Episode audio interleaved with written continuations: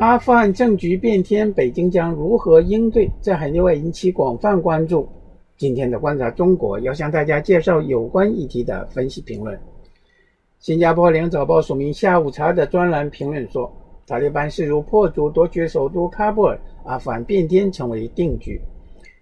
邻国发生二十年来最剧烈的局势变动，牵动整个区域的地缘政治，对利益攸关的中国意味着什么？”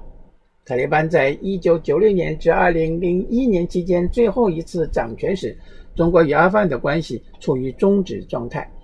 不过，阿富汗局势此次发生巨变前，北京已在为塔利班执政做积极的外交铺垫。上月二十八日，中国高调发布中国国务委员兼外长王毅在天津会见阿富汗塔利班政治委员会负责人巴拉达尔一行的消息。巴拉达尔是阿富汗塔利班行政系统的首脑，也是塔利班领袖之下的第二号政治人物。巴拉达尔在天津做出的非常友好的政治表态，中国一些网民当时还称塔利班够意思、讲道理。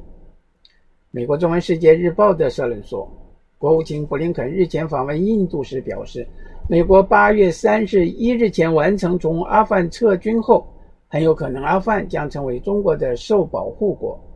这句话不安好心。苏联、美国都经历在阿富汗的苦头后，宁愿放弃或降低对阿富汗的影响力，把道口的肉送给中国，正希望中国越陷越深，既投入更多的资源，也变成牵制中国的包袱，就像之前所有帝国强权一样。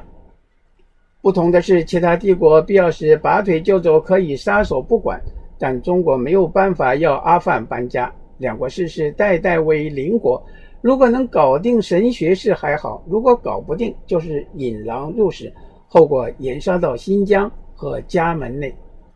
北京环球时报的社论说，西方舆论近日不断提及中国，甚至宣扬阿富汗的变局让中国尴尬。美西方舆论过去经常否定东突的真实存在。宣扬它是中国在新疆从事镇压行动的借口，现在他们又掉过头来，纷纷说塔利班重新执政后将会支持东突，威胁新疆安全。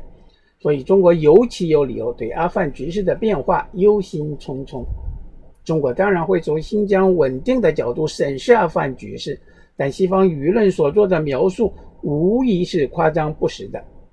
中国与阿富汗之间只有一条非常狭窄的瓦罕走廊，那里有中国军队层层驻防，连只鸟从阿富汗飞过来都很难。三股势力休想穿越那条通道。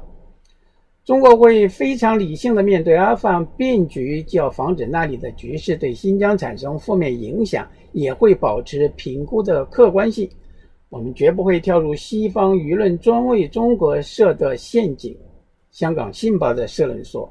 站在北京立场，不在乎阿富汗由谁掌权，至关紧要的是掌权者承诺不包庇疆独分离主义组织。”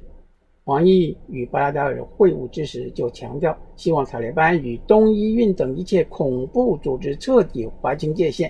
予以坚决有效打击。塔利班现在把北京定位为朋友，欢迎中国投资，答应确保安全。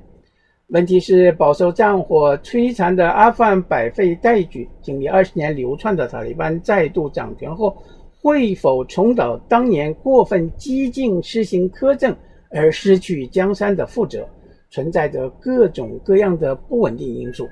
新疆既然与之接壤，能否有效打击恐怖组织，尚未有明确答案。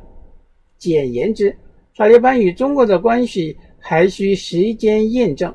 两者如何相处，很大程度上取决于塔利班领袖阿洪扎达及其战友巴拉达尔等采取怎样的管制路线。以上是法国国际广播电台特约记者张文忠